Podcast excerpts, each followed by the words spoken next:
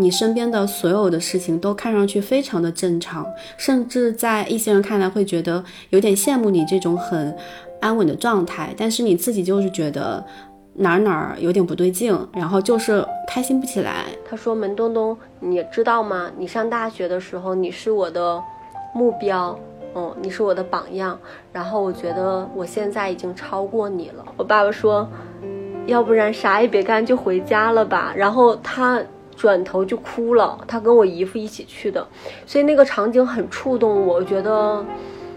嗯，我要努力一点。嗯，我身边的人都觉得不可思议，我为什么年纪轻轻就走进婚姻的殿堂？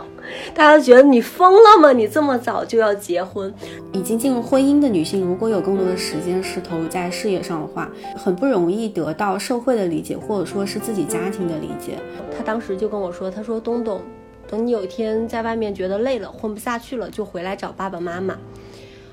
嗯，我觉得这句话给了我很大很大的勇气，就像一座山一样，你的靠山就在那儿，所以，嗯，你有了一个底色去努。就是去往前走，不害怕的那种感觉。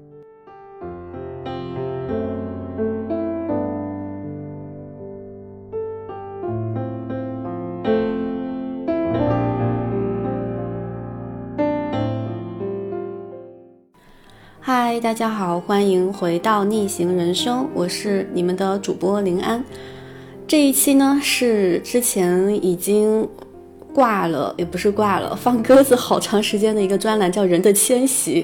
呃，目前为止我开这个专栏之后已经更新了两期，然后前两期我发现都非常的受大家欢迎，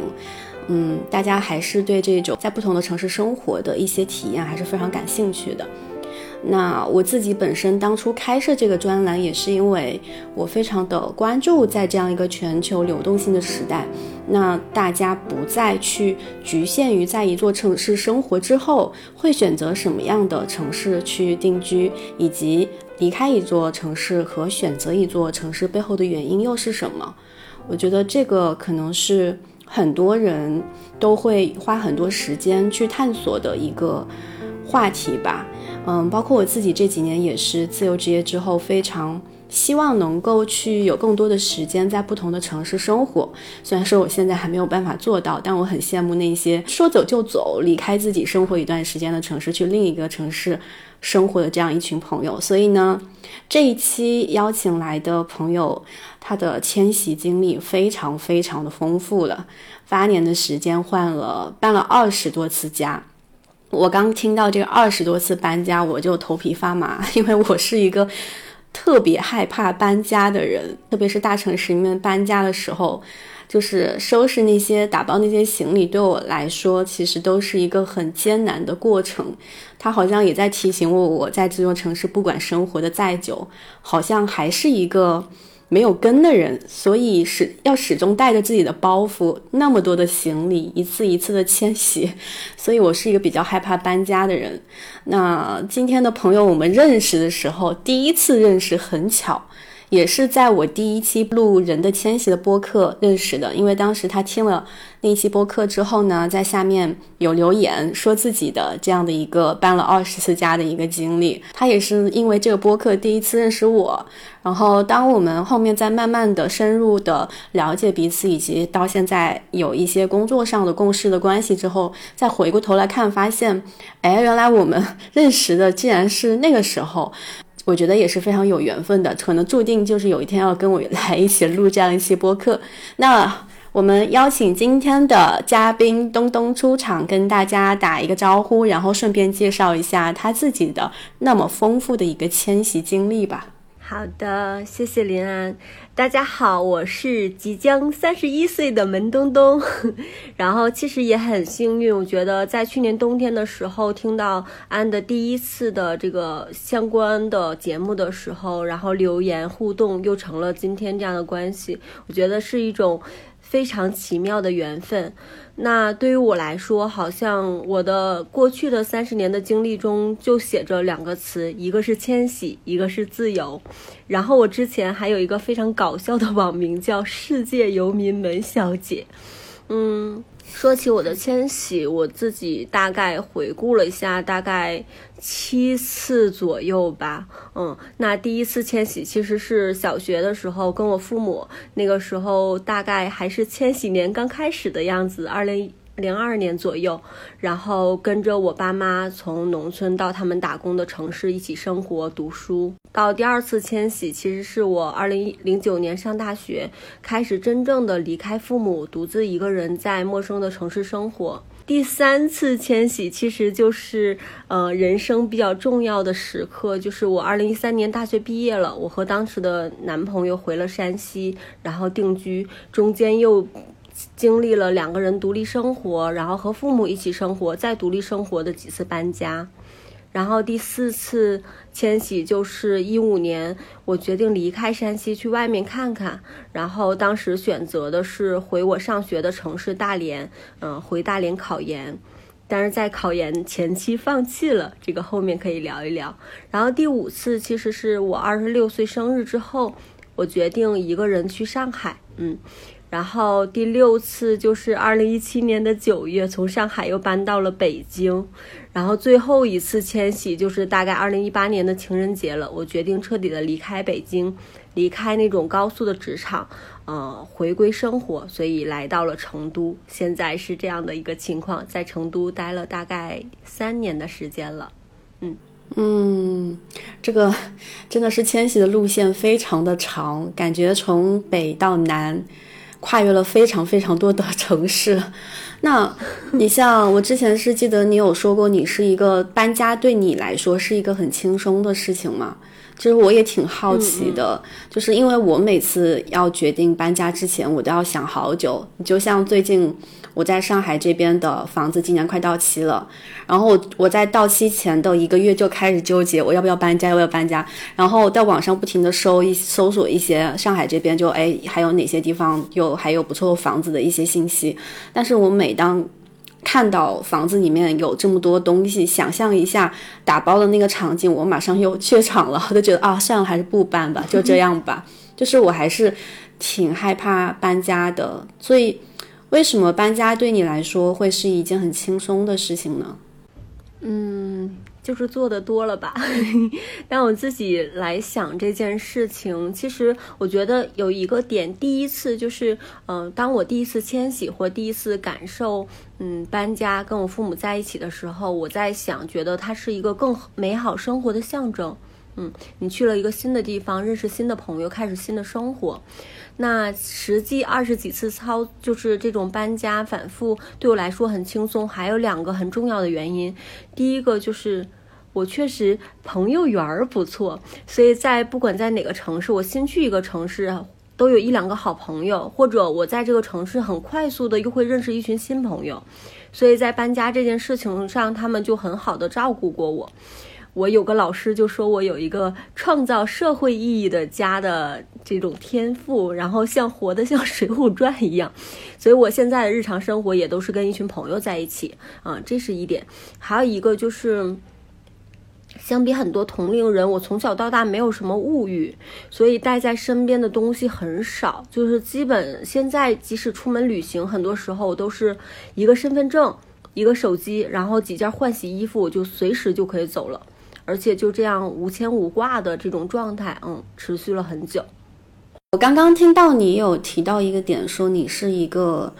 不管去哪儿都能有认识、很快认识一圈朋友的人。嗯，就是我觉得很多人他害怕搬家，害怕离开一座城市去另一座陌生的城市生活，背后有很大一部分原因就是觉得在那儿人生地不熟的，然后没有认识的人，就会比较就是怕这件事情，怕重新开始这件事情。你像有的时候，如果我想到说我是不是要换一座城市的时候，我一想到我要去到那个地方，我要重新再花一段时间去建立在当地的一个人际关系网的时候，就会。很害怕这件事情，所以你是怎么做到你去哪儿都有一堆朋友的呢？嗯，我觉得这是一种天赋吗？嗯，其实也不是，我觉得跟从小的经历有关。我小时候父母做生意不是很有时间管我，所以我就要有有一种本事，就是去各家各各家串串门的时候都可以很好的吃到饭。那让别人家欢迎我并给我一顿饭吃的很核心的方式就是，嗯，我要跟他们很好的交往。嗯，所以小时候习得的这些生存或者适应的技能，让我嗯去社会上，我觉得也很快速，这是一点。还有一个就是，我真的对人很好奇，很喜欢不同的人的生活状态，从朋友身上看到很好的值得学习的优点，就是我觉得这两点很重要。嗯嗯，理解。那就是你你会有那种。搬家就是每一次搬家的时候，会有一种觉得自己好像还是在漂泊和没有根的感觉嘛。因为你就像对我来说的话，嗯，我之前就大学毕业之后就去北京了嘛，然后在北京有一年我搬家特别频繁，基本上一年可能搬了三到四次家吧。但是其实那其中很多次搬家都是被迫的，就是要么就是因为。室友的一些什么关系，或者要么就是因为那个房东他那个房子不租了，等等等等各种各样的原因，然后被迫搬家。那其实每一次找房子那个过程还是蛮辛苦的，而且北京那边的租房市场特别的乱，就是嗯黑心中介特别多。然后呢，而且我刚刚刚毕业那段时间，其实那个时候还是跟人合租更多一点，所以。嗯，在很大程度上，我当时想要离开北京。我后来有总结，有很大一部分原因可能是被北京很混乱的租房市场给吓跑的。所以其实，嗯，后来我搬到上海之后，我很为什么会很喜欢上海，是因为我到了上海之后，我发现上海这边的租房市场特别的，就是呃规矩，就你你去。对，就是你去找中介，中就是那些中介就会就比较正规的中介公司，他首先他收的那个佣金就没有像北京那么多，就还是比较正常的。第二就是你只要是跟他签了一个合约，基本上我觉得南方这边就上海这边的一些就是服务行业的人都还是非常的有契约精神的，就是他不会中途因为什么样的一些情况毁约，或者说把你赶走或者怎么样。嗯，所以我就特别的安心。就我到上海找的第一个房子，当时找的中介帮我看的，然后那中介就是在找房的过程当中就非常鲜明的一个对比，就觉得哇，真是服务的特别的尽心尽力，然后真的帮我找了一个还挺合适的房子。然后我第一年的那个房东也很好，我住的房子他。各方面条件都很好，而且我，呃，那个时候我到上海这边就开始独居了嘛，就一个人生活。其实第一个房子我住了好长时间，就住了到上海这边住了有两三年的三年多的时间吧。其实对我来说，我能在一个地方住三年多的时间已经是非常非常长了。我在北京从来都没有在一个地方 住过这么多时间，所以其实只要是。我能不搬家，我是不会搬家的一个人，因为搬家对我来来说是一个很漂泊、很动荡的事情，所以就是，嗯，你就不不就是搬家的时候不会有这种很漂泊、很动荡的感觉吗？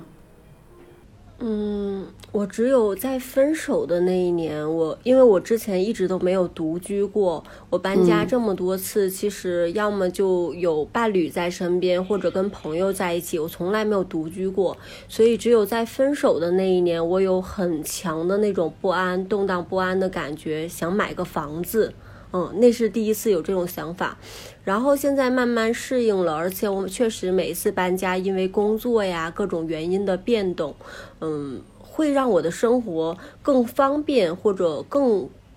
嗯，更舒服的方式，所以我也在接纳这一点。嗯，就是这件事情对我不是特别多的困扰。嗯，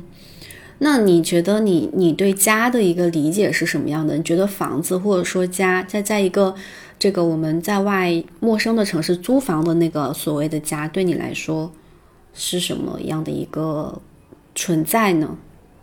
嗯，我说实话，我对家不是特别有概念，但是我确实都一直想拥有一个家，就是从很小很小的时候，那小时候这种就觉得，哎，爸爸妈妈我们三个人在一起，其实就是有家的，无论我们在哪里，这也是我爸爸妈妈给我的一种。嗯，从小一种耳濡目染的感觉。然后当嗯我自己成年之后，拥有一个小家庭的时候，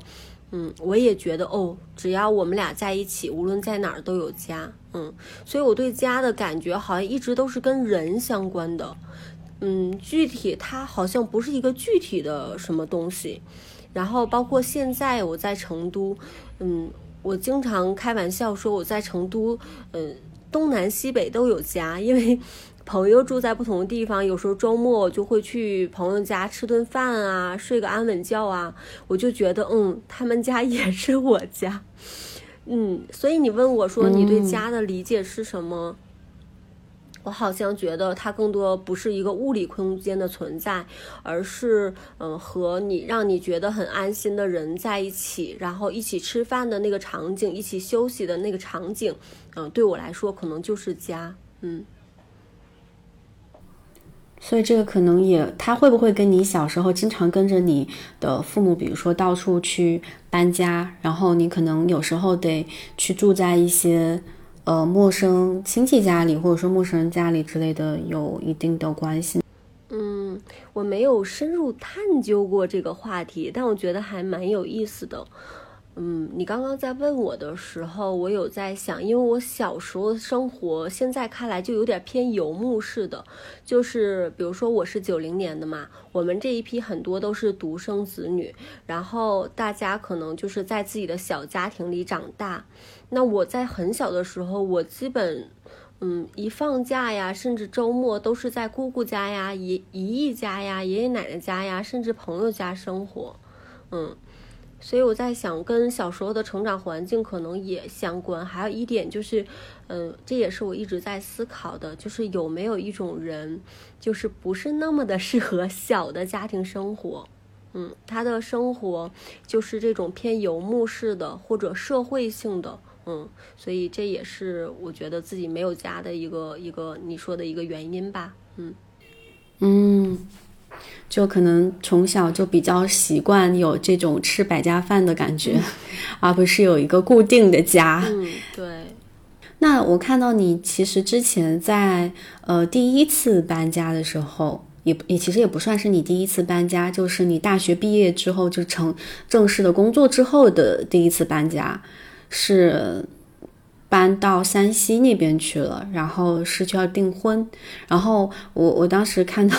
你这样去写的时候，还挺吃惊的。我就想啊，大学一毕业就要去订婚了，就感觉跟我所认识的东东不是 不是一个人，感觉不像是我认识的东东会做的事情，因为。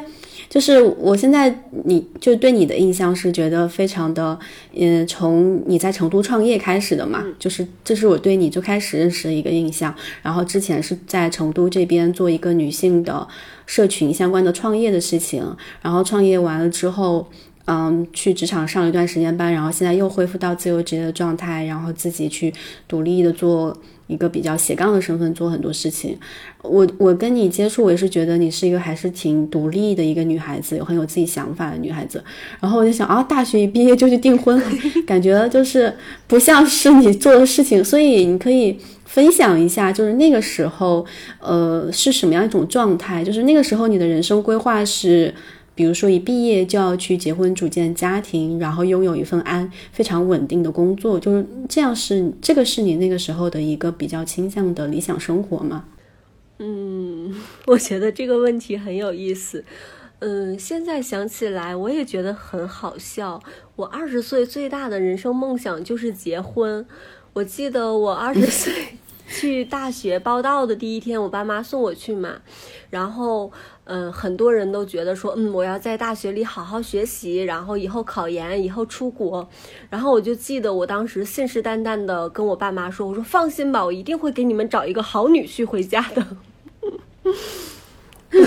我现在想起来，觉得非常非常遥远的一个事情了。但是，嗯，因为跟父母。生活相对一直比较漂泊的一个状态吧，始终因为我爸妈那个时候也没有买房，所以我那个时候觉得我二十岁最大的人生梦想就是结婚，然后找一个男人，他也爱我，我也爱他，然后我们组建一个家庭，有一个安稳的生活。所以那个时候我毕业基本是毫无犹豫的，就是我就去。订婚了，嗯，那个时候就是我所有的人生梦想，有一个家，所以工作感觉好像也没有那么重要，在或者在那个阶段来说吧，不是第一重要。然后当时我的导员还问过我，因为我上大学的时候就经常折腾，做什么创业项目啊，参加各种协会呀，然后那个时候他们。嗯，就是我也拿到一些 offer，然后他们就说东东你要就是去外面看一看嘛，要那时候好像我们有学姐在上海一个什么公司，机会还蛮不错的，我就跟老师还瞥了一眼，我说工作哪都有，男人不一定，然后。嗯，对，那个时候反正我非常坚定的，我是我的人生梦想就是结婚，但当然这个决定也让我身边很多朋友大跌眼镜，因为我经常做一些很出格的事情，嗯，所以他们一方面觉得哦这就是门东东啊，另一方面觉得天哪，他为什么要这样？嗯，但是对我来说，当时有一个家就是非常非常重要的，所以。我也到今天，我回过头看我二十岁的想法，虽然觉得很好笑，但我也觉得很可爱。然后我也很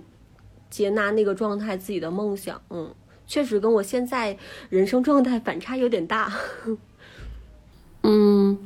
那你真的去山西那边生活了，就是结婚并且在那边生活了之后，你。的感受是什么样？就是你能够去回归家庭，然后做一些比较安稳的工作，过那种比较平淡如水的这种生活吗？嗯，就是开心了有半年吧，因为因为我刚毕业的时候，我们回去大家都在焦头烂额的找工作，然后那个时候我的工作已经定下来了，而且在二零一三年。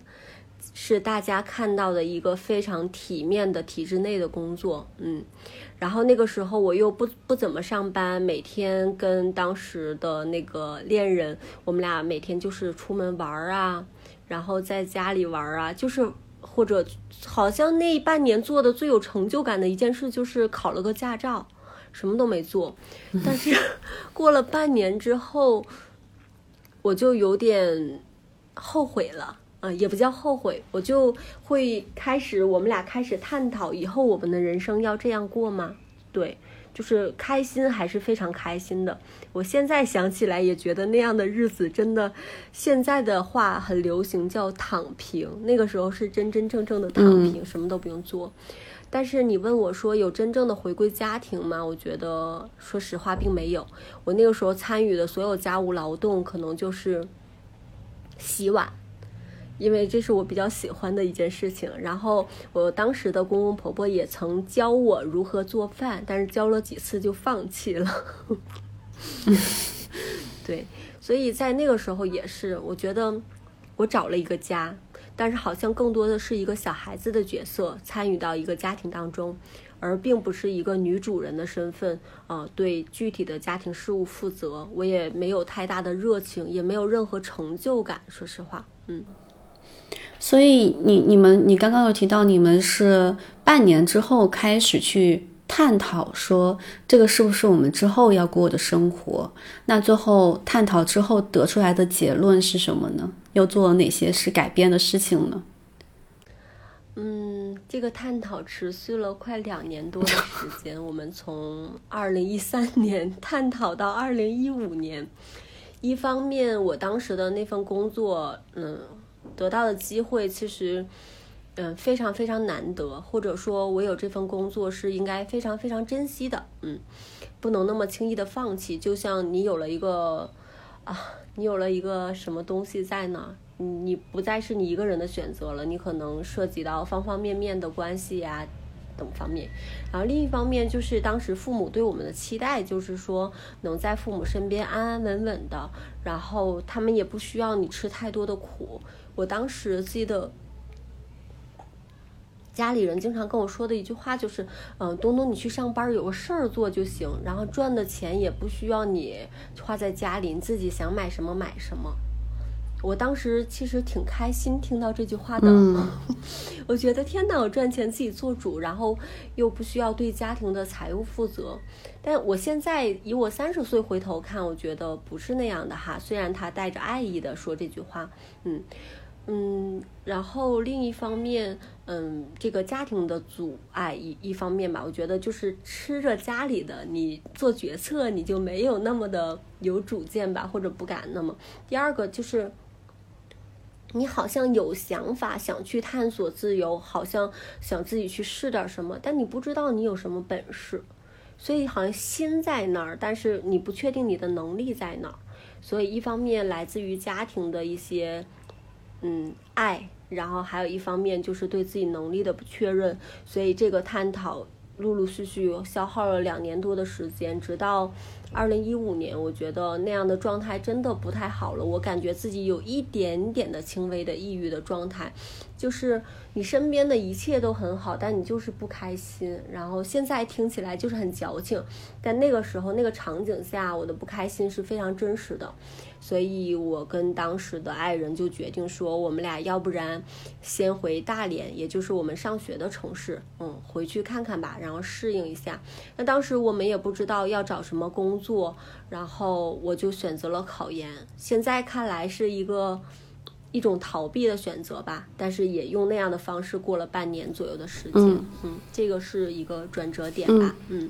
我觉得你刚刚说的有那一段挺有意思的，是也能可能也是能代表很多很多在。这个体制内工作，或者说在小城市过安安稳稳的工作的一些人，他们可能会经历的一个阶段，嗯，包括像我，可能也非常体验你刚才说你定义他有一点矫情的那样的一个阶段。其实我觉得那个并不是矫情，因为我其实自己也经历过，就是你好像觉得你身边的所有的事情都看上去非常的正常，甚至在一些人看来会觉得有点羡慕你这种很。安稳的状态，但是你自己就是觉得哪儿哪儿有点不对劲，然后就是开心不起来。对，就这种状态，我觉得还是蛮正常的。我觉得它可能就是意味着说，你现在过的这种生活，可能是外界觉得这个是你应该过得很开心、很幸福的生活，但是你内心深处可能并不会觉得啊，这个真的就是很在我看来很幸福的生活。对，因为嗯。我以前在印象很深刻，是在北京有一段有有一年，就是我在北京第一年的是在一家广告公司工作，就强度非常的大，工作强度非常的大。然后，嗯，那一段时间我不到一年我就从那家公司离职了。我当时离职之后，我对下一个工作的唯一的期待就是下工作一定要轻松一点，我再也不想过这种天天加班这么拼的这种。生活了，我希望有自己的生活，每天最好是能够，呃，下午五六点就下班，然后下班的时间都属于我自己。然后第二份工作，我真的找了一份这样的工作，就他每天都是早上九点下班，然后哦，早早上九点上班，然后呃，下午一般五到五六点六点左右就可以准时下班。就在北京这种。公司还是挺难得的，而且它是一家互联网公司。然后，嗯，而且我做的那个工作对我来说就是非常的轻松，就是可能我每天花两三个小时，我就能把今天一整天的工作都干干完。那剩下的时间就在那摸鱼，就是那个时候就是这样一种状态。然后，其实它就实现了我之前的一些上离开上一家公司的那个想法。但是我干了还不到半年，就几个月，我就觉得。很难受，很难受，就觉得哪儿都不对劲。就是我记得印象很深刻的是，我有一天就坐在那个楼，就办公桌，然后看着，因为我们是一个很高的，在二十多层嘛，然后它有一个玻璃窗，玻璃窗下面可以看到下面的一些那个就是车流啊、人流啊什么的。然后我有一天就坐在那儿，然后就看下面那些车流人流，然后包包还手上还拿着一个。大大橙子还是什么，就是柚子还是什么的包，然后就就是干完了嘛，没事做，然后在那发呆，然后就在想说啊，我如果想过这种生活，我为什么当初为什么要离开我老家？就是反我爸妈，其实我当时在家乡有一个也是体制内，我家里面人都给我安排好了报社的工作，非常的稳定，在我们那个小城市来说，其实就是很多人想进都进不去的那种。但是我当时离开的时候，就是那个报社里面的所有人都劝我留下来，就是说这个机会很难得。然后我我就说我我不想那么年轻过这么安逸安稳的日子，我也不想就留在这个小地方，我要出去。然后我当时就在想，如果我想过这种生活，我为什么要出来？我为什么要千里迢迢跑到北京来过这种生活？我就觉得很难受。然后后来我就从那个时候开始，我就说不行，我还是得换工作。然后就又重新开始找工作了。所以我觉得那种状态，其实我相信很多人的人生中都经历过。包括很多就是在职场已经工作了好多年的人，他可能到了某一个阶段就非常顺风顺水的顺水的时候，特别是这种呃空闲时间很多的时候，然后也没有什么挑战和成长的时候，开始觉得不对劲了。因为我觉得人其实都是需要靠目标和挑战去刺激自己，然后获取一些生活中的新鲜感和那个前进的动力的。我觉得没有人是。喜欢一直在原地踏步的，所以你刚刚说的那种感、那种状态，我觉得还挺理解的。而且好像很多人在进入这种状态又找不到出路、很迷茫的时候，他们一般会有两个选择。但是有第一个就是可能像我说，哎，我说要换一个工作跳槽；第二个就是我说去去考个研、去留个学、去读个书，好像基本都是这两种选择。但是其实，在我看来，在那种情况之下，做一些什么留学、读书的选择，其实很多时候真的是一种逃避。就是你其实没有想清楚你要干嘛，你只是去选了一个可能就不会错的一个选项。是的，是的，对。所以你那个考研后来好像也是没有坚持下来，是吧？对我当时还发生一件很搞笑的事情，也不算搞笑，就是我现在想一想。我自己觉得有点搞笑，但是还挺伤感的，因为那时候考研，那个时候因为呃离开家里，然后不好意思再伸手要钱，然后又没有什么收入嘛，然后就租了一个很小的房子，然后最后考研的最后一段时间，就我自己在那里复习，然后就非常非常压力大。一方面，其实你并不知道你考研的是不是符合你人生目标，你都不知道考研之后你要干什么。嗯，然后那个时候这是一方面，另一方面我就觉得天呐，我饭都吃不起了，我在这考研，我好像有什么大病，然后真的是那种，然后后面经历了一些，我有一个小学同学就在那个期间生病了，然后大家给他筹款。嗯，所以我参与了那那次筹款，然后我当时那次筹款的方式，现在看来就非常微商化，就是我就是我说我在发朋友圈，我说谁谁生病了，然后需要一批款，大家可以就是筹款嘛。那有一些人可能一百二百的就转给我，因为他们信任我，然后我觉得他们也别白转啊，我就。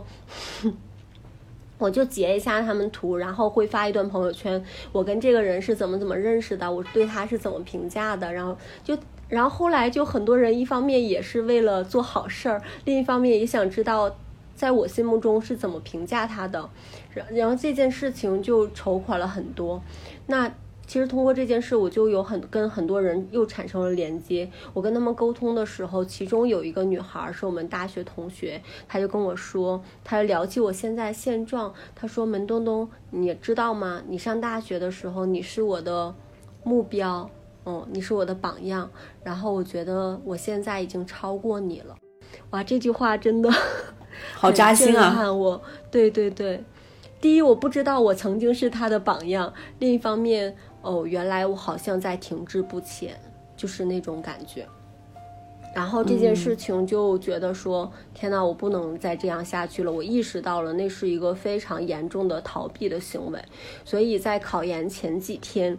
我就跟我爸爸说：“我说爸爸，你能接我回家吗？我我不读书了。嗯，我虽然还不知道我要干什么，嗯，那我不读书了。然后我爸爸就。”开车去大连把我接回家，然后我爸爸看那个出租房又很简陋，然后我的生活就是，啊，很很很不是很好。我爸爸说，要不然啥也别干就回家了吧。然后他转头就哭了，他跟我姨夫一起去的，所以那个场景很触动我，我觉得，嗯，我要努力一点，嗯。这个就构成了我后面的一些决策，嗯，就是很多个小点吧。但是我当时那个朋友对我说的话还是挺震惊到我的。他问我说：“门东东，你就甘于你现在的人生吗？”嗯，我觉得，嗯，我不甘于。嗯，那你刚刚描述那个场景还挺感人的，就是你爸爸去接你的那个场景。让我想起，嗯，对，让我想起我之前采访过的一个对象，采访对象他也是自己离职，然后在青岛那边开店创业，开的不是很顺利，然后他家里面人就是大概也知道他在外面过得其实挺不开心，但是可能在硬撑着没有跟家里人讲。那他爸有一次喝醉酒了，也是给他发了一个。短信就很长很长的短信，就是说，就说要不你回来吧，你喜欢开店搞那些事情，我我在我们家楼下的那个商铺给你租一个，你回来一样可以做，我们都支持你，你不要自己一个人在外面飘着了。就是当时他说这一段的时候，就哇，就极度哽咽，那个话都说不下去，真的是。嗯，然后我刚刚听你描述，我听到也是这种感觉。对我当时听，我当刚刚听你去描述的时候，我就很本能的想到那样一个场景。对我，然后我觉得就可能真的是很多人都会有这样的一段时刻吧，就是自己好像总想证，就是证明自己一些什么，就是希望能够，比如说将来能做出一番什么什么事情，然后不要让自己的父母操心，然后同时又自己在那儿苦苦熬熬着，然后又不肯跟他们讲你现在其实真实的情况是什么样的。对，所以你你当时回去之后。又干嘛了呢？然后我就投递简历了，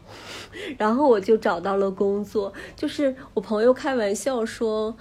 就是我经常踩狗屎运。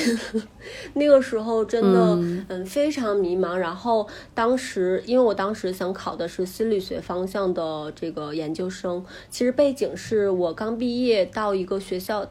嗯，大专院校教书嘛，然后那个时候我对心理方面很感兴趣，嗯，所以教了两年心理健康方面的知识。但我那个时候很大的一个点在于，我觉得天呐，他们遇到的很多问题我都没有办法给到很好的答案，所以当时这也是我触发我想去考心理学研究生的一个点。嗯，但是。我找了很多，因为你没有相关的背景工作，而且我真心的觉得老师转行没有那么容易。然后当时找了一些工作都不是很顺利，但是我当我一旦下定决心说，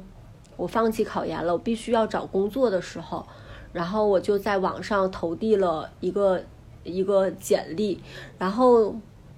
他就联系我了。我很我也很震惊，而且当时这份工作一会儿会讲到他在上海，我根本都不知道这家公司在上海。反正我就觉得，嗯，现在我需要一份收入，需要一份工作，然后就那样去做了。所以，呃，基本在我决定放弃考研回到家的时候，我已经拿到了那个 offer，就是。我觉得命运的安排吧，我我觉得这是上天对你的一个厚爱，就是当你下定决心去做一个非常你发自内心做的事情的时候，就会有机会来找到。嗯。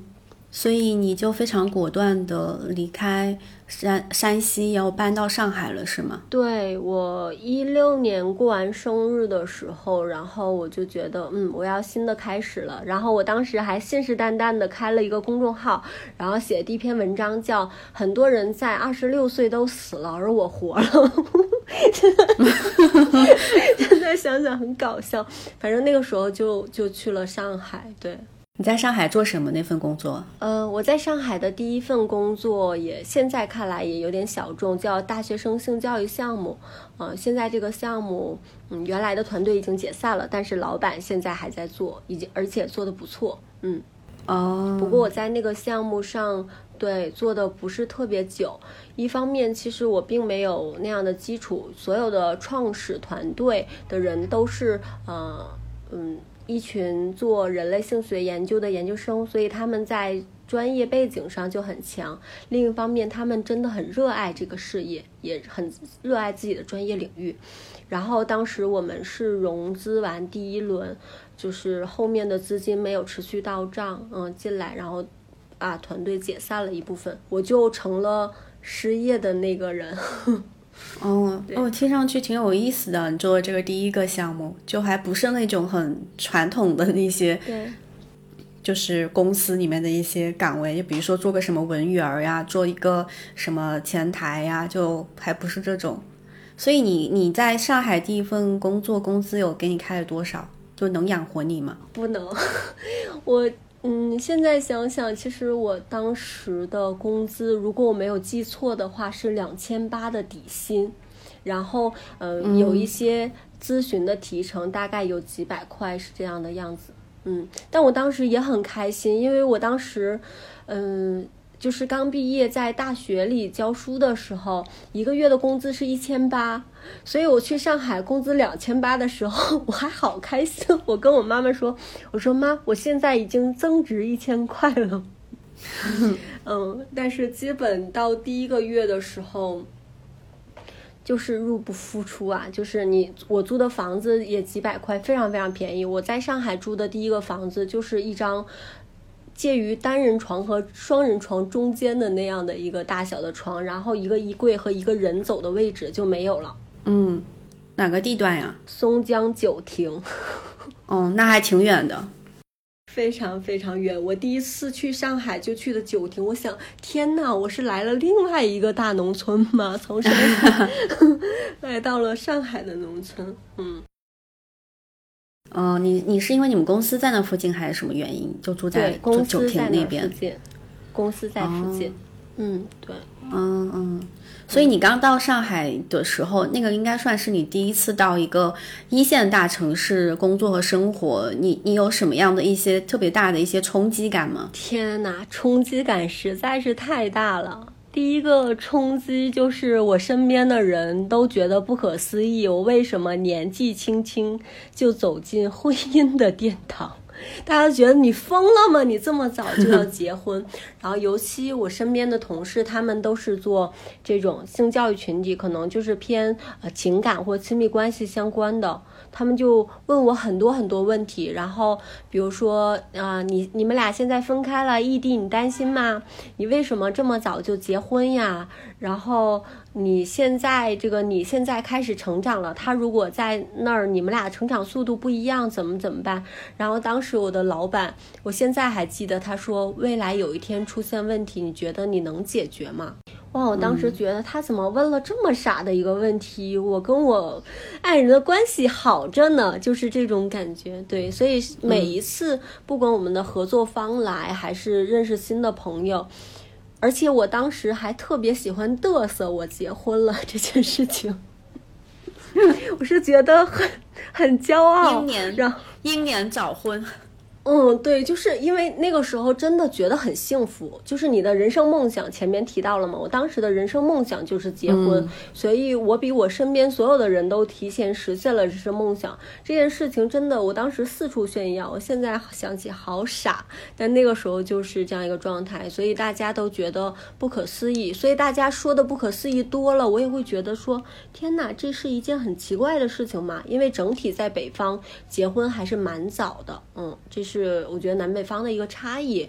这是一个挺大的冲击。然后第二个巨大的冲击就是，呃，因为在上海，慢慢的你有机会去接触一些社群呐，然后接触一些那个时候最早知识付费呀，还有就是外企，然后认识很多不同行业、不同领域的朋友，然后就觉得天呐，原来大家的收入差距这么大。我当时最羡慕的就是月薪一万的人，我觉得他们赚到一万真的是想干啥就干啥。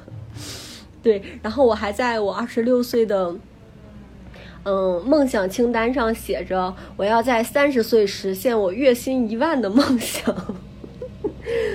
然后，嗯，第三个我觉得嗯巨大的冲击其实就是看到了很多很多的独立女性。嗯，这个是在我原来的生活场景中，嗯，不常见到的。就是可能大多数的人的想法跟我一样，最，嗯，比我晚一点，可能就是大家至少说，哎，工作稳定了，然后我的人生目标也是找一个好男人嫁了，有一个好的婚姻，生儿育女这样生活。但是其实，在上海当时认识了很多，他们说不结婚的女性，在我的世界观里。不存在这类人，但是他们大量的出现在我的生活中，然后跟我分享他们的工作，嗯，生活，然后包括一个人去旅行，一个人去体验世界，我觉得，嗯，这个冲击对我来说也蛮大的。嗯，对，所以其实可能在当时你看来，完全跟你生活在不同的世界里面，这一群人，你们的价值观。也人生观和价值观可能也是完全不一样的。对我都不能理解为什么有女人会不结婚，结婚这么的好。对我当时经常经常就是，我觉得你刚才问我这些冲突，就一方面让我在婚姻中变了，变成了更鲜活的人，我成了我跟我以前的朋友，然后我以前的家庭成员的信息中转站。我觉得哦，外面发生了这么多新鲜事儿，然后我跟他们一起去讨论，嗯，对，就这个点。然后另一方面也确实让我在婚姻中慢慢的会抽离出来，用第三视角去看，说哦，原来有人有另外一种选择。虽然我当时不能理解，但是还是看到了这种可能性。嗯嗯，所以你是呃从什么时候开始慢慢的适应了，也也或者说接受了上海的这样一种。就大家的一种价值观，或者说，还是说你在上海那段时间，就依然是不能理解大家的这样的一些跟你不一样的人生选择的呢？嗯，我在上海一年零八个月，我觉得那个一年零八个月都是一种在浸润的过程中，我那个时候也没有办法理解为什么有人不结婚。嗯，就这些。很冲击我的价值观，然后包括尤其我刚才提到做性教育项目，有会有面临很多家庭和亲密关系的一些实际的场景嘛，我都觉得那些离我很远，嗯，直到后面我自己感情出现问题的时候，我才觉得哦，原来世界和我原来看到的那个一样，原来我想象中的幸福是我自己把自己盖在了一个金钟罩里面，嗯。就是在上海离开上海的时候，我觉得我都是一个被影响的状态下，但是也没有，并没有说哎改变我的人生观、价值观这些。嗯嗯，所以你后来离开上海是什么样的原因离开的呢？嗯，离开上海是嗯我的工作调动。其实，在我在上海的最后一份工作，就是那份调动之前，嗯，我有。将近半年的时间找不到工作，嗯，离开了那个性教育的项目，然后又做了一段时间的社工，但收入都很一般，然后就想提高收入。那个时候就是你想要的收入和你实际的能力其实匹配度并不高嘛，嗯，所以也没有一些特别好的机会去，所以我找工作找了大概半年左右的时间。那个过程就非常非常难熬，对，但到我当时的爱人还是很支持我去说，哎，你一定要坚持下去，找你自己热爱的事情，不要因为一份工作或一份收入而委屈自己这样。然后二零一八年左右，二零一七年左右，就是熬了半年之后。我就找到了一份工作，就很幸运。那个 HRD 他回国，就是我是他面试的第一个人，然后他就问了我两个问题，一个是我是不是摩羯座，然后还有一个什么问题，然后他就问我，他说，嗯，我很看好你，你明天能来上班吗？对，就是很神奇的缘分吧。然后我就去那儿上班了。所以，嗯，因为得，就是这个机会特别。来之不易嘛，所以我非常非常珍惜。然后工作了两个月，我的底薪就调整了，然后再加上我拿的 bonus，我的收入就比我入职的时候翻倍了。然后那个时候就是好像你的事业迎来了上升期的那种感觉，就是呃触底反弹一样。那个时候我们。要开北京分公司，然后北京的老大就问我愿不愿意一起去北京，然后也有升职的机会，嗯，也也有一些新的环境。那个时候我觉得，哦，也不管离山西还是离东北都更近了嘛，嗯，我就因为工作的发展或者未来职业的发展，嗯，去了北京。哦，那个时候你月入过万了吗？嗯，过了，实现了你的目标。对我二十六岁，希望三十岁实现的梦想，在二二十七岁实现了。嗯嗯，嗯，所以你搬到北京那边之后，在北京这边又待了多长时间呢？嗯，在北京待了也就半年吧。嗯，这挺短的，其实还这中间，其实我了解到是你在北京这段时间生活的这段时间是，呃，跟你的当时的爱人有发生一些情感上的一些问题，所以导致你最后又离开了北京，是吗？嗯，是的，就是嗯，我提到，其实我一六年是自己一个人去上海的嘛，然后稳定了之后，他其实是放弃了山西的生活，去上海找我的，结果跟我生活了一段时间，我因为自己职业发展的原因又去了北北京，这里有我做的特别不好的一点，就是当时我觉得我是为我们小家好，因为我有更好的职业发展机会。嗯，然后其实，在这个决策上，我并没有跟他有特别多的沟通，就是我自己做决策了，而且做决策和行动之间就有一周的时间。嗯，嗯，这件事情，嗯，对，就是他觉得很受伤。嗯，我们，但是他觉得，嗯，他也要尊重我的选择，他希望我能抓住好的机会向上。从个人成成长的层面，他是永远都支持我的。但是可能在呃婚姻这层关系上，嗯，他觉得作为丈夫的角色，呃，妻子这样做不是特别好，所以在一定程度上伤害了他的感情吧。所以我在做从上海去北京这个决策，嗯，尤其我在北京去了北京之后，我基本真的七成二十四小时是奉献给。公司的那种，就是老板永远都能找到我，我的用户也永远能找到我，但是，呃，他找不到我。嗯嗯嗯，所以就因为呃决策商议的原因，然后包括我工作开始忙的是原因，就是这些导致了我们一些问题吧。当然也并没有及时解决。对，所以到二零一八年，我发现问题很严重了。嗯。我们来沟通要分开的事，这个事情，我觉得天呐，没有到这个阶段，因为谁也没有去犯什么原则性的错误。然后两个人谈了这么多年，感情又很好，从校园到婚纱，其实是一个让大家都觉得很好，我们自己也觉得很好。为什么要这样呢？所以。当时我就决定说，哦，要不离职吧。嗯，我觉得即使我的事业发展再好，我当时你看，我当时的观念还是家庭是第一位的，嗯，或者他是第一位的，嗯。我还记得我说离职的时候，我北京的老大，因为他把我从上海带去的嘛，嗯，他把我关在那个小会议室里，跟我聊了好几个小时，就跟我说。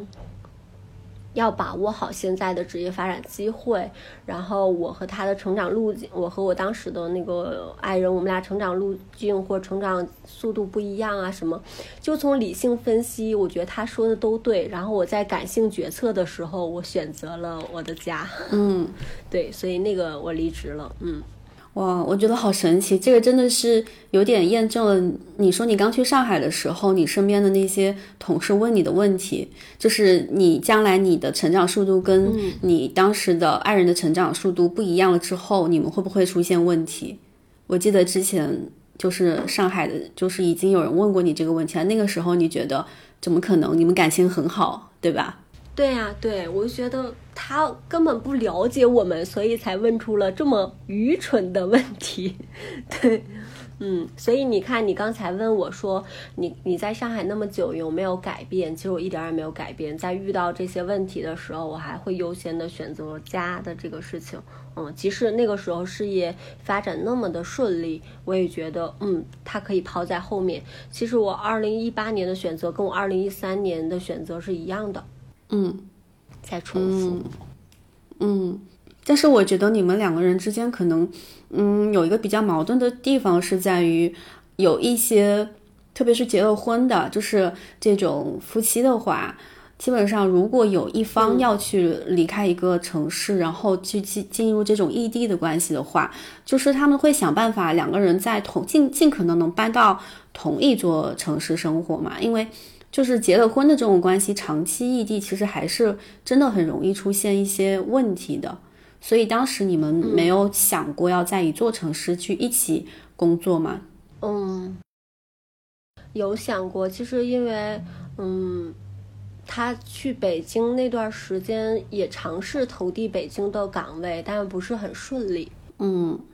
嗯，但这个问题其实还有一点觉得很有意思的是，其实大部分夫妻，尤其就情侣或夫妻，一般职业变动都是以男性为主，然后女性跟随。然后我们俩是我变动，他跟随，而且如果他去北京第二次跟随，所以当时他身边也有一些声音，觉得他为我放弃了太多。嗯，哦，这个问题我觉得还挺有意思的，但我直到今天我也觉得，嗯，两个人如果有更好的机会，在共同商议的决策下，不管是男性的机会还是女性的机会，我觉得都要去争取那个机会。嗯，我我觉得不应不应该仅仅是就女性伴侣跟随男性的选择，就男性伴侣也可以跟随女性的选择。嗯，到今天我也是这样认为的。嗯，但是大家很多人，包括我们的同龄人都没有办法理解。嗯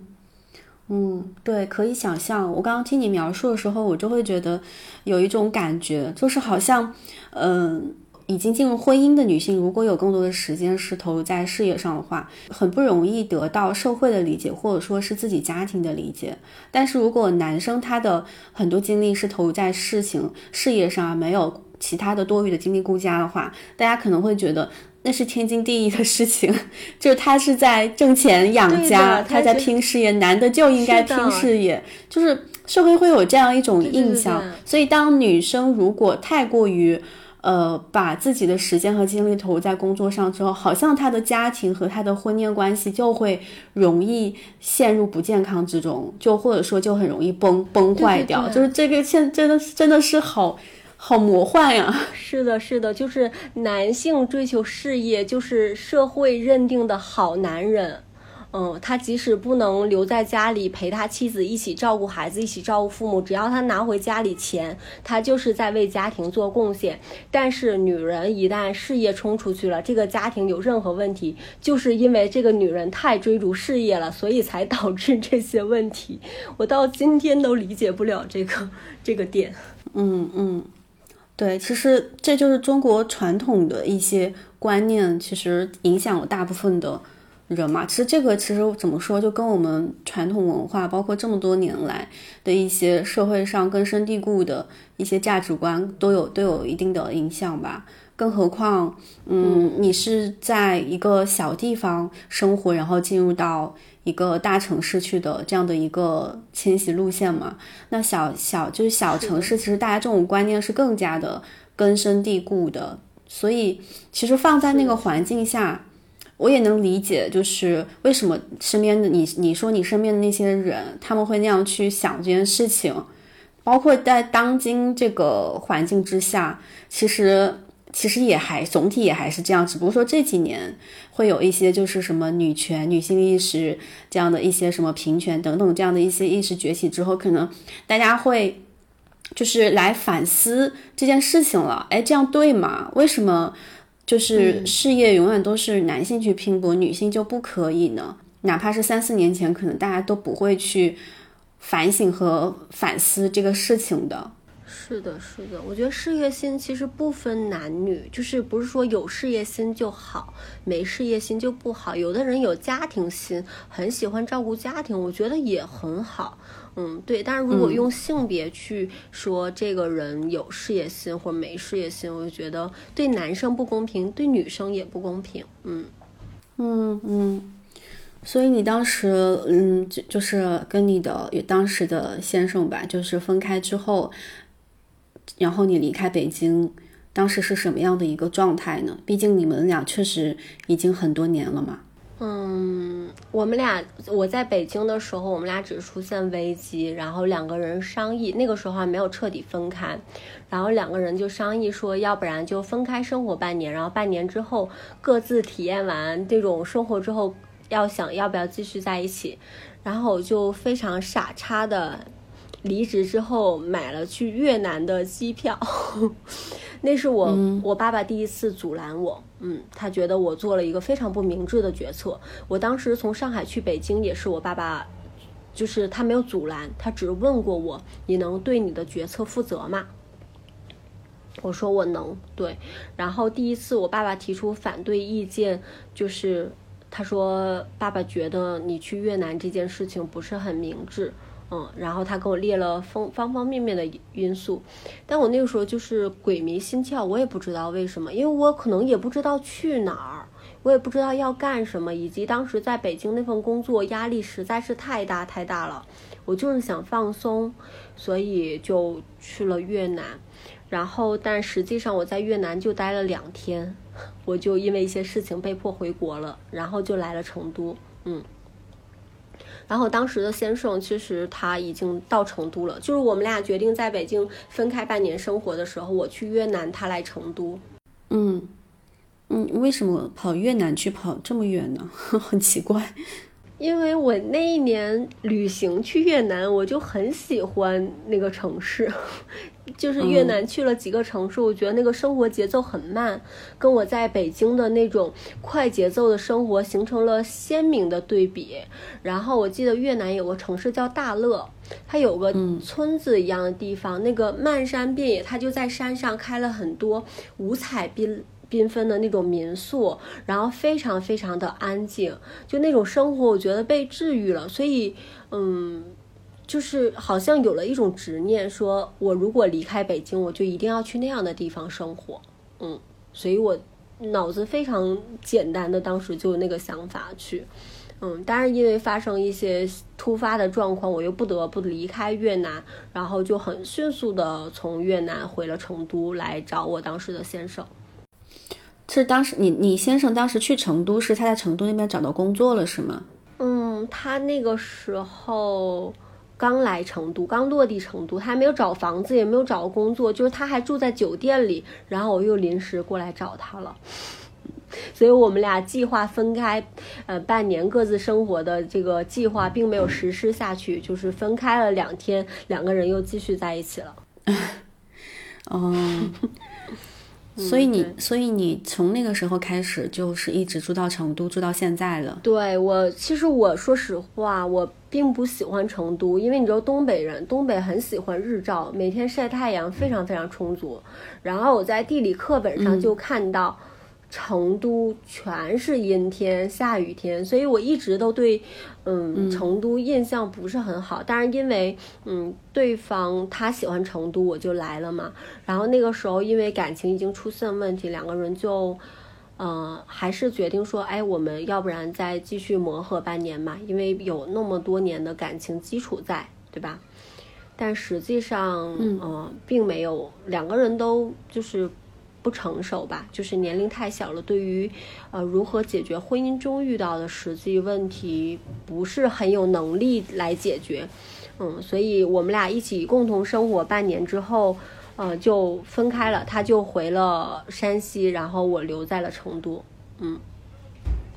嗯。所以你后来，我记得你现在就很喜欢成都了。就是你说你刚到的时候，其实并没有那么喜欢成都嘛。嗯，对。但是现在最喜欢成都，所以中间是因为什么原因转换了你的这样的一个想法呢？嗯，我觉得有一种人会那种从哪里跌倒就从哪里爬起的 强大意愿。我当时留在成都，然后，嗯。第一点，我觉得最大的这种变化是源于我开始人生中第一次一个人生活。我刚刚讲过，其实我虽然搬了这么多家，换了这么多城市，我并没有就是这种独居过。像你回到上海之后就独居嘛，我没有。然后我忽然发现生活就是那么的具体，要买菜做饭啊，要交房租电费呀，然后要打扫房间呀，要规划财务，我都不会。但是因为他离开之后，我自己必须要一个人这样生活，我没有任何依赖的人了，所以那个时候开始尝试自己独立生活，还是给了自己很大正向反馈，发现，哎，我经济上、精神上不依赖一个男人，好像也可以活下去，不管他活得好不好，我可以活下去。但以前会觉得，天呐，我离不开这个人，嗯，我觉得这个是有很好的正向反馈的。然后第二个点就是我当时创业了，嗯，当但现在回想，其实创业有两个很核心的要素，第一个就是想证明自己吧。好，我感情不顺，或者你看我们分开了，嗯，是一个非常愚蠢的决定，因为我是这么的优秀。然后另一方面就是确实自己的自身经历经历当中，就是嗯，尤尤其我前面提到一个人生活那段时间，我发现女性之间互相帮助，然后女性经济独立、精神独立这件事情非常非常重要。所以我创业的项目又跟这个相关，就是又把自己的经历，嗯，能以一种力量或者一种精神知识的。精神精神支持或者知识的方式，呃，分享给身边的人，我觉得很有价值，很有意义。所以这件事情创业也给了我很大反馈。还有，我觉得最最最重要的一点，其实是我在成都有了一个家。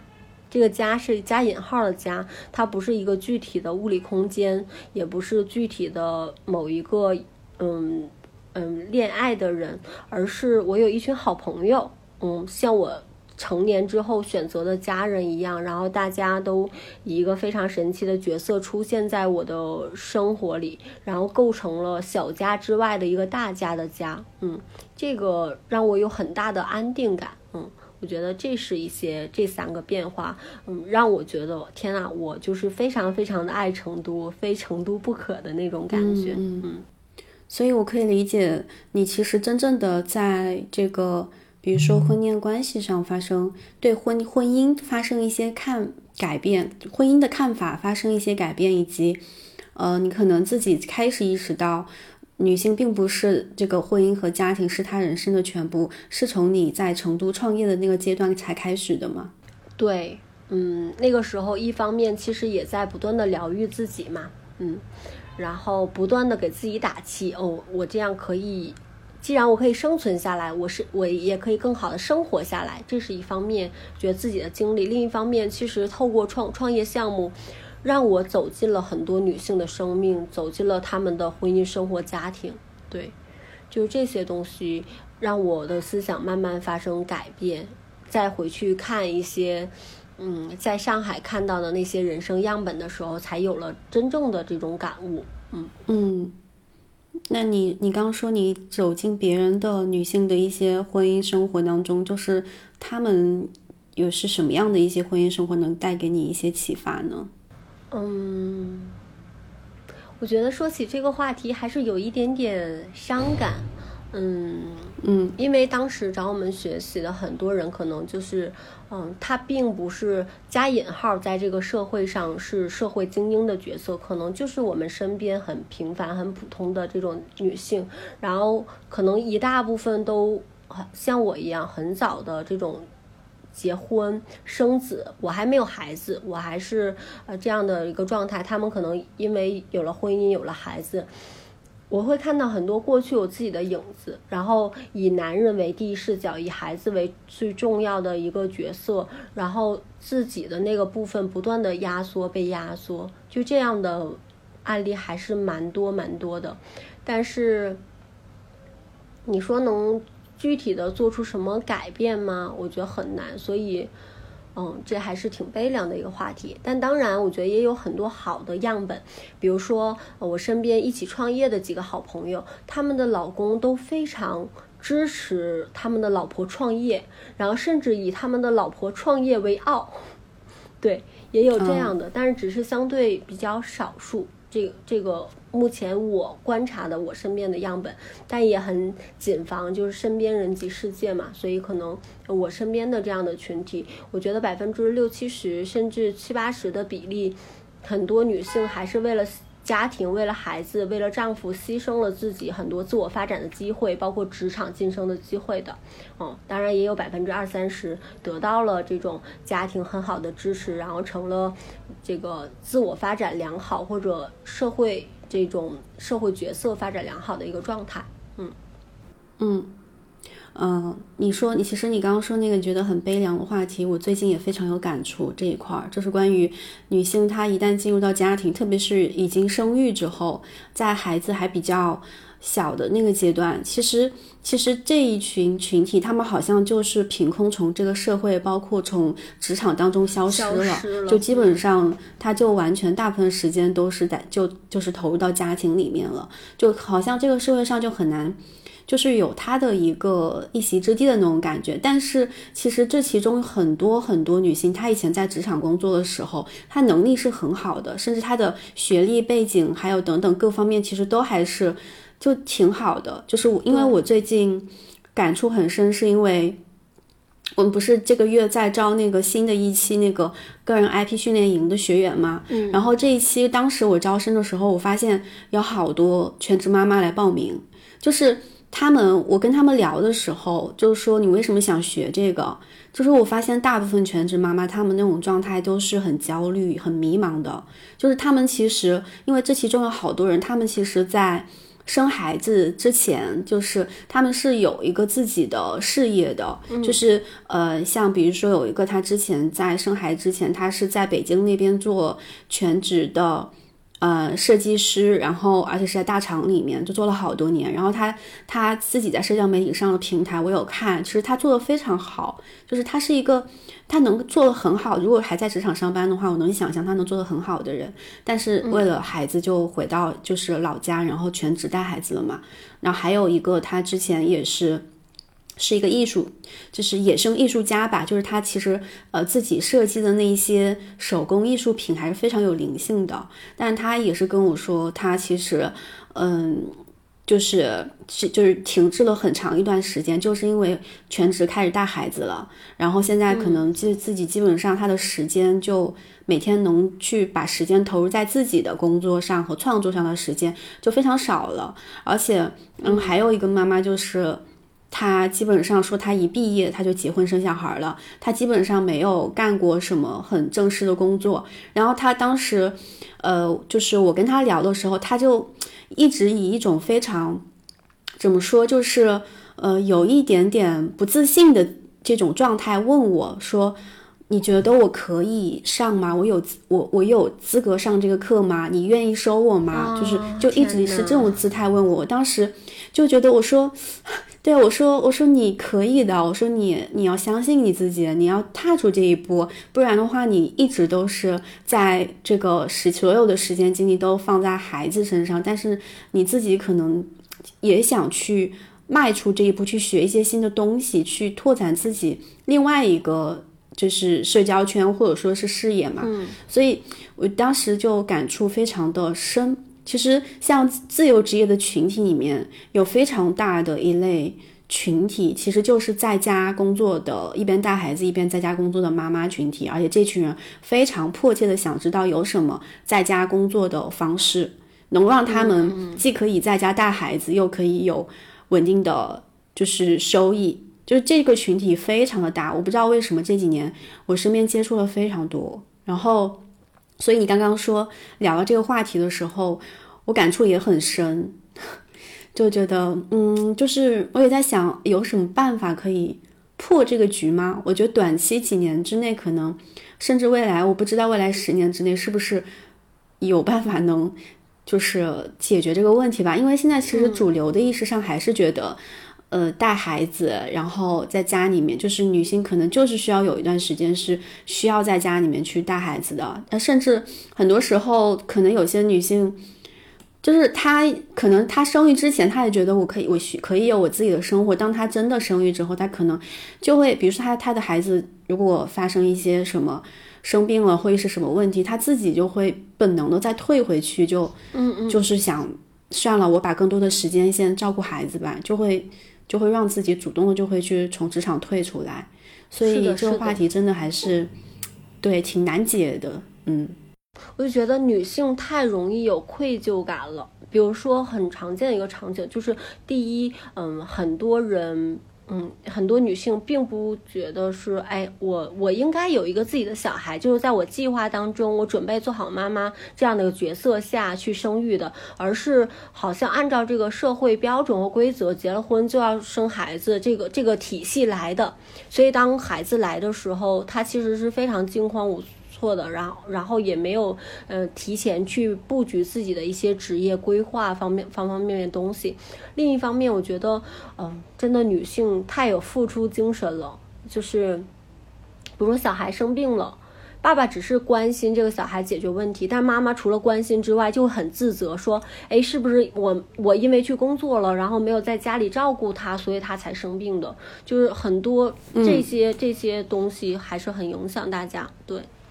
嗯，是的，是的，我也有关注意到这个现象，因为我记得之前我我有一个上海的朋友，然后她就之前她其实也是一个非常。文艺的一个女生，然后很关注一些什么艺术啊那方面的一些东西。平时其实她结婚之前，她是平时周末很喜欢去，就是看各种那种比较偏艺术类型的展览啊这些之类的。然后她嗯生了孩子之后吧，就有一次。他我们约出来一起去看展，然后聊天。然后聊天的时候，他就提到一个点，就是说，嗯，他平时在家里面，就是大部分时间，比如说他自己带孩子，孩子还小的时候，然后他比如说等到还稍微长大一点了，他可以稍微空出来一点精力，就偶尔出来，比如说跟他以前的姐妹们约个下午茶什么的，可能他有个一天的那么几个小时的时间是可以出来的。嗯，但是。但是他，嗯，就是这几个小时的时间之内，可能是他的公公婆婆或者说是老公之类的家里面带孩子，但他就会非常掐的这个时间点，然后就想说，我到点了，我得回去。就是他们已经帮我带了一个下午了，就是感觉还挺过意不去的。然后我当时就在想，为什么要用“帮”这个字？就是这个孩子也不是是你一个人的孩子，就是他们带一下不是天经地义的嘛？就是为什么会有愧疚感？就是这个真的。可能就是根深蒂固的，大家就是很多女性会觉得我是结了婚生了小孩，然后这个小孩他小很小的时候，上学之前这段时间就是应该是妈妈带他，是他的一个天经地义的一个义务的那种感觉。哎，嗯，听听，就说起来这个好像扯有点远了，就是。对，扯得有点远了。就是其实，嗯，你像你刚刚说到你创业做这样一个女性成长的一个事情，这样的一个项目嘛，在成都，然后这个项目可能它让你非常快的。呃，成长了起来，就是从你以前一个觉得哦，我一定是要万事婚姻和家庭为先的一个人，开始慢慢的去思考，是不是也可以有另外一种就是独立生活的这样一个独立女性的这种状态，去在这个社会上生存，就有了这样的一个信心了嘛？那那还有就是，就像就是说起来，在成都创业这个事情，因为呃，我我之前去成都几次嘛。然后我其实我也挺喜欢成都的，但是我感觉成都这边的人其实大体来说生活节奏还是挺慢的嘛。就哪怕说是在这边创创业的人，在这边做自由职业的人，也也很能明显的感觉到，就是他那个节奏跟北京、上海甚至杭州等等，就是这些城市的自由职业者们那个状态还是挺不一样的。嗯，就是你在成都创业的时候，那个节奏是什么样的呢？我们创业的时候是可以午睡的。我 我觉得这个，嗯，有时候我创业的时候，然后原来北京、上海的朋友给我打电话嘛，然后我就不接。他说你在干什么？你怎么这么忙？我说我在睡觉。他震惊，他说你是在创业吗？对，我觉得 是我我自己作作为两边都体验过的。我觉得成都的人还是佛，但是我理解这个佛也不是懒惰，而是我觉得成都人他们有一套自己的那个生活法则，就是。拒绝参与内卷，然后，嗯，对，就是可能我觉得跟地理优势、地理位置啊，然后包括发生过的一些自然灾害等各方面的原因吧，我觉得成都人就非常非常乐观，就这是一个点。然后感觉就是至少我身边的一些人啊，大家都感觉就是工作感觉是服务于生活的，而不是。就是那种，嗯，所以大家不会说为了工作就放弃生活，或者，嗯，完全女强人或者这个男事业心的那种状态。至少我身边一起玩的朋友的，大家想休息的时候都会允许自己停下来。然后我们也有很多的这个社交的时间，我们都开玩笑说成都的自由职业者或创业者圈子很小，嗯。就是嗯这一点，就是他没有真的没有那么的快节奏，还有就是整个性格的原因吧。我觉得这个城市的那种天然的乐观派的感觉，好像就是。嗯，万事儿不用愁，就把该干的干好，然后其余的随天意。反正我我就是这种感觉，不管是现在年薪一百万的，还是年薪十万的，还是这个年薪几万的、月薪几千的，感觉大家的生活态度都差不多，就是这种感觉，很放松，很自在。嗯嗯，那你那你觉得大家这种就是互相攀比或互相对比的这种焦虑感有吗？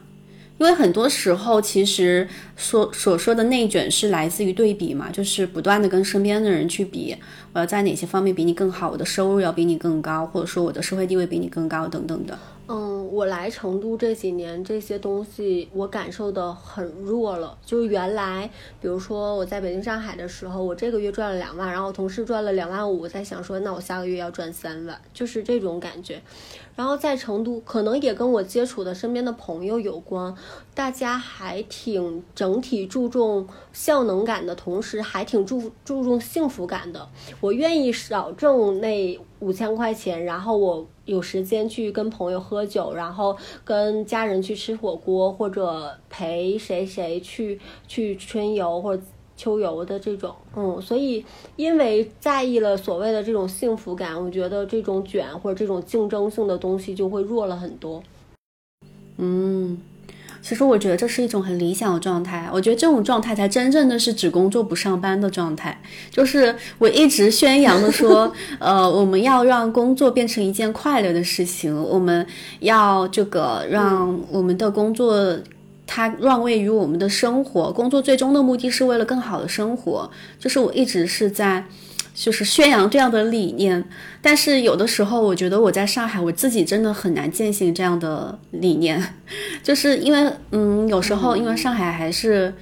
一方面是真的是它节奏肯定是一线城市节奏肯定是比较快的。虽然说我现在做自由职业，我不用去跟比如说职场里面很多人去进行对比，但是可能比如说现在创业，那你有时候会听到创业的一些什么不同项目的一些一些对比，或者说是身边的一些 人，他还是会给你发一些网上的这个信息那个信息，然后其实这些信息在潜意识里面还是会。造成压力和对比吧，那这种时候其实还是会挺卷的，就觉得对。然后，嗯，像上次我有个朋友，他就从大理过来嘛，然后他就说。嗯，他每次从大理到上海这边来，他就会被带到那种很卷的氛围里面去。就是他他在大理的时候，他自己如果就一整天不做什么事情，就在做一些，比如说看看书啊、弹弹琴啊，就做这样一些自己感兴趣的小事情，他觉得根本就没什么，他挺心安理得的。但到上海这边来，发现身边的朋友都在，就是非常拼命的在想，比如说啊，我下个月要做一个什么项目，我们下个月要搞一个这个，搞一个那个，就都像陀螺一样，不断的在。往前很快速的去跑的时候，这种时候他如果自己在说啊，我今天可以看看书什么，他就觉得不对劲，他就觉得哦，我我是不是有问题？就别人都在很努力的往前跑，我我还在这儿就是什么风花雪月，然后什么喝茶看书的，他就觉得自己有问题。所以我觉得人真的是很容易被那个环境所影响的环境，所以。是的，所以我其实还蛮想去成都生活一段时间的。我每次去成都都很累，欢迎欢迎。就是我之前每次去成都都带着工作去，所以我根本就没有时间去享受成都的那种很慢的生活。对，所以感受感受不到。所以其实我觉得。嗯，就是我平时从你的一些描述，包括看你在成都的一些生活，我觉得其实还挺理想的。因为你刚前面也提到，其实我觉得很多人选择一座城市，除了说这个城市它的生活便利，或者说什么气候、饮食这些外部的原因之外吧，其实很多时候大家选择一座城市长期定居，还是因为跟那里的人有关系的。就是你在那里有有朋友，你在那里有有一个就是有归属感的一个地方，就是你刚才说的所谓的社会意义上的家的地方，你就会在那个地方，嗯，很有安全感，就会你就会待在那儿就很舒适，所以这也是我这段时间就想，上海这个地方真的是，就是也不是上海所有一线城市，就它太太太大了，就是你有时候想见一个朋友，这种物理空间的这种距离也没有办法让你们经常可以见。就是我经常会因为一想到有时候想啊出出趟门吧，然后想到哦好远啊，就不想出门了，就可能就在家里面待着了。然后有些朋友可能说啊见一面吧，然后一想哦跨越大半个上海才能见一面，就想啊算了不见了。就是其实它是会这种物理空间会阻碍大家彼此之间的这种关系的。嗯，对对对，所以。所以我还挺羡慕你们在成都这边的。这种生活的是的，而且是随时约。不过前两天我去那个听一个，就我觉得跟身边人的状态很有关。刚好可能我玩的圈子或者我工作生活的圈子都是这样一群人，就是大家也很努力，但是那种适度努力，就是有一套自己准则的努力，而不是社会意义上要求我的那种成功标准来衡量自己生活。嗯，然后去年其实有一段时间。因为你经历过那种快节奏的数据的网感，就是数据的爽感，就是赚的钱更高啊，或者你的社会地位或者职场更高，是给人带来那种虚荣感的哈。然后去年有一段时间，就就你刚刚提到说。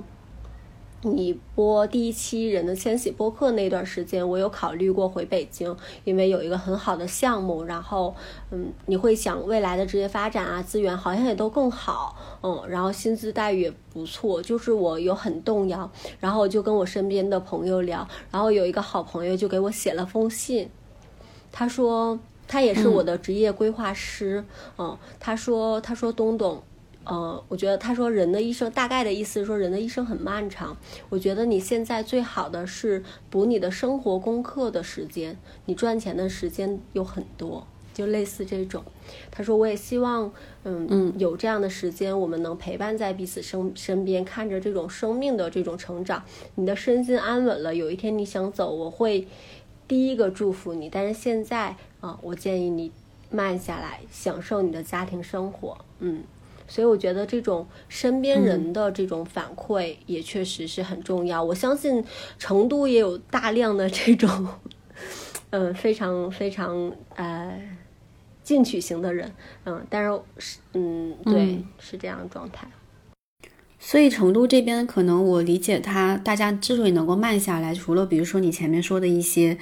什么地理原因和一些气候原因等等，这还有就这些之外，就可能跟它的那个城市它的物价比较低有一定关系吧。我去几几次，我觉得成都真的好便宜呀，就是吃的也便宜，住的也便宜，然后房价也便宜，就感觉就是他的生活又很丰富，就它并不是一个嗯很像比如说可能三四线那种感觉，好像你啥娱乐活动都没有那种感觉，它娱乐活动也很丰富。然后同时，它又物价又不那么高。嗯，是的，是的。你看，你比如说以后你来玉林，就是他们有人专门写，就是玉林路的一天，从早上喝茶，然后中午看展，然后晚上吃火锅，半夜蹦迪，就给你安排的明明白白，而且不用花太多钱。嗯，对，真的，这这样，这真的是幸福感很容易就很高的。嗯，是的，是的。嗯，我上次去成都就是。多少天来着？待了七八天了吧。然后我们还是那种，我跟我朋友一起去的嘛。我们还是出门就打车，然后呃吃饭下馆子这种的。然后后来我算了一下，我们两个人那么多天，也四五天吧，五六天，在成都市区好像待了四五天的样子，才花了不到一千块钱，就很夸张 我都惊了。然后当时算的时候，我在想啊。是不是算错了？就很夸张。嗯，对，是的。嗯，所以像在成都这边去呃生活的话，一般来说的话，大家就是一个比较现实的问题啊。一般大家月薪多少，就是能够就过得很开心了呢？就是能够承负担他在成都吃住玩这些消费。嗯，我给你算一个很简单账，以一个人在成都月薪一万，然后到手九千左右为主。他一般租一个两室一厅的房，不是两室一室一厅的房子，就是一片大概五六十平嘛，然后在高新区两千多也下来了，两千到三千。哦，那你工资的三分之一没有了嘛？你剩下六千可以吃喝玩乐，非常爽。就是你不买奢侈品的情况下，就物欲没有那么旺盛，然后就是吃，嗯，玩一些活动啊，然后见朋友啊，看展啊，就是你的文娱生活和现实生活都被满足的情况下，一万块钱很不错了。嗯嗯，那你你平时一个月要花多少钱呢？嗯，我以前比较大手大脚，就是在北京、上海养成习惯，然后来成都，嗯。来成都之后，我现在住住在玉林路嘛。前段时间刚住，搞了一个老房子，然后自己改造。我跟我的朋友一起住，上个月我们俩的生活成本不到三千块钱，加上房租吗？没有加上房租，就是我们俩的日常开销，吃饭和日常开销加在一起。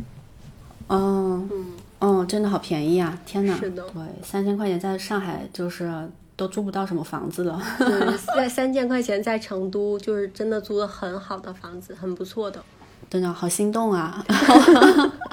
我想我下一个要搬的地方就搬到成都去算了。可以。但是成都确实有一个地方让我比较犹豫，就是它它出太阳太少了。我还是喜欢比较喜欢晴天多的人。嗯，是的，我也是，我觉得这是嗯成都唯一的这个遗憾吧。但是我觉得也因为这一点，所以成都一出太阳，全成都人民就像过年一样，就是那种开心快乐的心情。你看，我刚现在跟你说，我的情绪都高涨了，就是。感觉一年真的可以过好几个年，然后大家都上街就是乱走，然后喝喝茶呀、聊聊天啊、散散步啊，就那一天大家都非常非常的开心，就让大家更珍惜了吧。嗯，对，就听上去大家会会称生活在成都的人会因为一些很小的事情而感到幸福，幸福感是很高的。嗯嗯嗯，是的，是的。嗯，所以你现在算是在所有的你待过的这些城市当中，成都算是你最喜欢的一座城市了吗？嗯，绝对是的，就是这个毫无疑问。当然还有很多我没有待过的地方，但是过往的一些经历，嗯，我觉得在成都，嗯，是我最开心的日子。嗯嗯。那你过去待过的这么多城市里面，你觉得他们有对你产生什么样的影响吗？在你身上留下过一些什么样的印记，然后让你成为现在的你？啊，我想一想，我觉得三个地方对我对我影响蛮大吧，就是，呃，因为第一个一定是山西，嗯，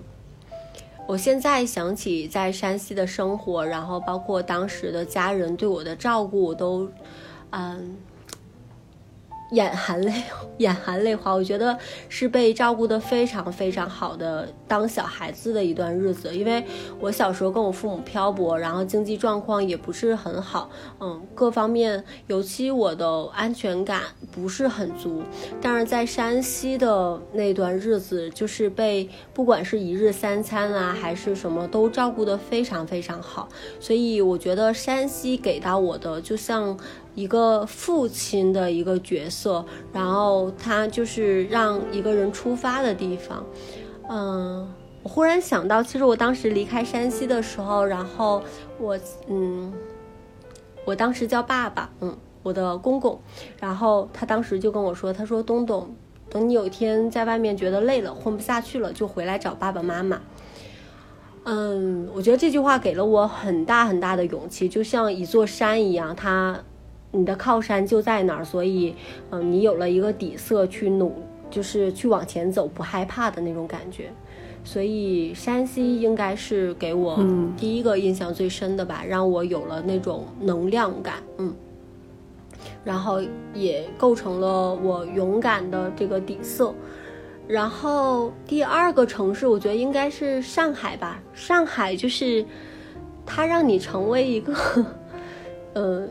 有多种可能性的人，嗯，然后尤其是一个，呃，更精神更强大、更独立的，然后但是也更嗲、更可爱的，就是它有一个多面性的一个状态。然后，尤其从小城市甚至农村到大城市的这种阶段性的身份的变化呀，然后那种又新鲜又慌张的感觉，所以上海觉得让我是有一种更多可能性的地方。尤其看到了很多很多不同的人生样本，然后也会让你觉得，哦，就是人生就是要包容一点，因为每个人都有自己的选择，嗯。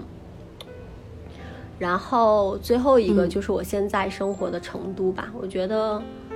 它又像母亲又像玩伴，就是让你从原来的小孩子，然后到在上海的那种嗯要成人化的那种去生活，然后到现在就是你变成一个温柔的成人的那种感觉，嗯。所以我觉得山西、上海、成都这三个城市，在我这些年的这种生活当中，对我影响还是蛮大的。嗯，也很感谢这三个城市遇到的人吧。我感觉就是听你这样的描述，有点像山西的时候，你感觉还是一个那种被保护的很好的一个小孩、小女孩的那种感觉。然后到了上海，就是小女孩开始，呃，接触一些外面的真实的世界，然后有一点慢慢的成熟了、长大了那种感觉。然后再到成都的，可能你就进入到一个。很熟女的状态了，就是经历了一些事情之后，自己就是呃，整个人的眼界，包括心态，包括自己对世界的看法、人生观、价值观，都进入到一个比较稳定的阶段的，就是这种感觉。嗯，它好像就像一个人的三部曲一样的。哦，对哦，对哦，你精辟的总结了我的十年。嗯，对，是的。对我听下来，其实也还是觉得蛮感慨的。对，就是我觉得你的人生的这几段经，这一路走来的这一些经历吧，其实还是跨度非常大的。就是他有经历了很多不同的一些阶段，然后你的整个人的一些看法、对世界的看法、对婚姻的看法、对自己的看法，都有发生一些很三百六十度的一些反转嘛。所以我觉得这个其实真的还是。挺特别的一段经历吧，一我觉得可能你自己以后回回忆起来的时候，也会觉得很就像可以写一本自传一样那种感觉。嗯，是的，是的，好像我二十岁到三十岁，把别人三十岁到四十岁的人生提前过了一下。嗯，对，有一点点这种感觉。嗯，所以你你觉得你未来还会再换城市吗？还是说你就短期内是想留在成都了？嗯。嗯，我还没有想特别清楚，但是我对数字游民的这个现在尤其接触自由会客厅啊，然后包括经常跟你交流，我觉得数字游民的这个概念我还是蛮感兴趣的。我理想的生活就是春夏秋。这个三个季节都在成都，然后跟朋友们坐在一起，然后做一些事儿，然后到冬天的时候就当个数字游民，去有太阳的地方集中补充一下太阳。然后，嗯嗯，我也比较喜欢那种有烟火气、有人情味儿的地方。对，所以可能整体的生活其实还是在成都，然后冬天出去看看。嗯，大概是这样。嗯。挺好的，我觉得你这种状态是，我觉得很有可能是将来大部分人都会有的状态。因为我之前聊了好几个这种就是人的迁徙的这样的嘉宾，包括一些数字游民，包括一些自由职业。比如说我问他们，那你呃就是会长远的定居在一个地方吗？还是说你是一直在不断的切换自己的生活工作的一个地点的？那其实很多人他有说到，他最终想就是比较理想的一种状态是他在，比如说国内或国外哪个地方是有一个落脚点的，那个落脚点是他每年待的时间比较长的地方，那个城市可能是他比较喜欢的城市。那嗯，他每年可能有。半年的时间，或者说一个季度的时间是在那儿生活的，那剩下的时间可能他就可以以那个地方为圆心一样，然后去画一个半径，然后去其他的地方，比如说，嗯，在不同的季节，就是就像你说的，比如说成都天气不好的季节，就换一个地方去生活几个月，然后再换一个地方去生活几个月，就又过那种旅居式的生活嘛。但是他最终可能知道啊，我还是会有一个落脚点，我最终要回去的那个地方是在哪里的。是的，是的，我就觉得人的出走其实很容易，但是人的回归其实是一个很大的课题。对，嗯，是的。嗯，我觉得我现在就处在一个还没有找到那个圆心的这样一个阶段，就是我我没有想好自己那个就是想长期定居那个落脚点在哪里，所以可能现在也还是在一个探索的阶段吧。这个也是我当初。想做这个专栏，就是人的迁徙这个专栏的一个私心，就是想听一下去过不同的地方生活的这样的一些嘉宾，他们描述一下在那些地方城市生活的体验是什么样的。然后虽然说可能有些地方我没有去过，但是我可以先就是想象一下，然后看有没有，如果我真的很感兴趣的话，那我比如说将来有。就可以抽时间去那儿小住一段时间，自己亲自体验一下这样子。嗯，我觉得寻找寻找一座城市适合自己的生活的城市，嗯，还是蛮重要的。它真的在一定程度上可以提高你的生活幸福感，就像你选择了成都，成都给你带来很高的幸福感一样。嗯，是的，是的，也希望你很快就能找到你的幸福感城市。嗯，期待吧，希望今年不指望了，希望明年，明年三十岁，三十岁的时候，不知道能找到一个让我感到满意的理想的地方，能在那儿落脚，我觉得也挺好的，算是送给自己的一个礼物了。对对对，我觉得三十岁的生日愿望是很容易实现的，所以一定要好好度过自己的三十岁生日，好好许愿。作为过来人，我加油争取，加油争取。好的。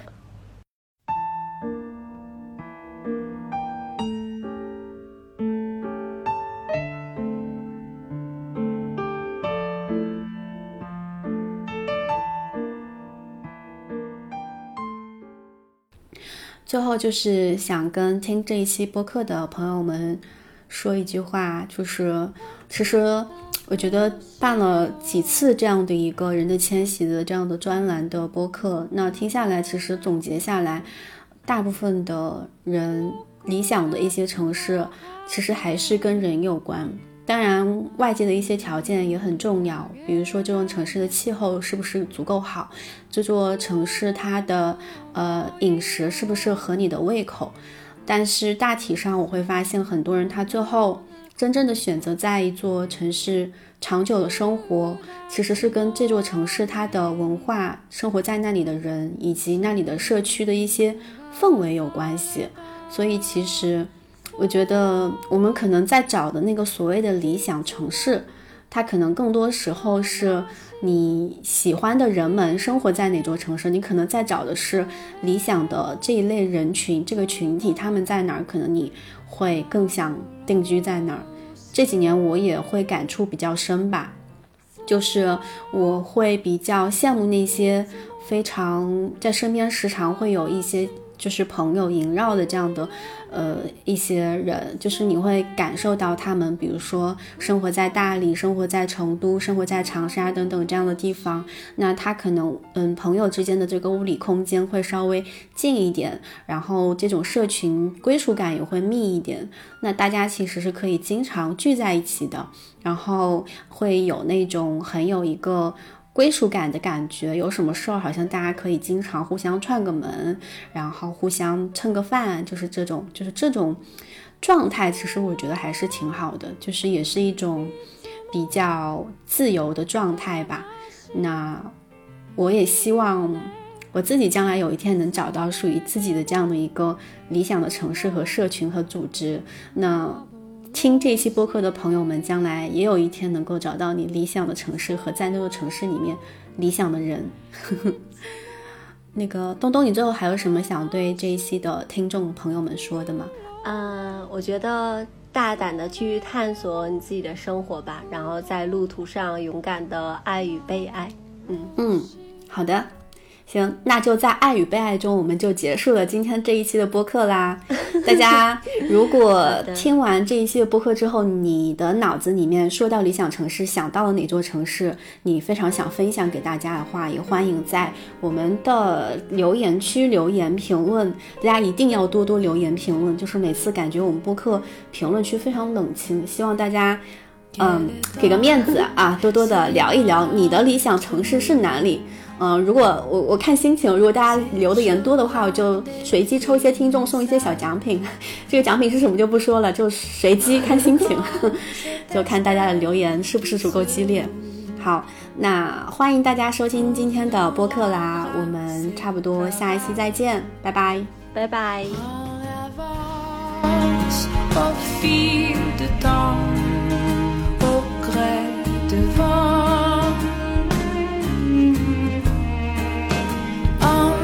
your.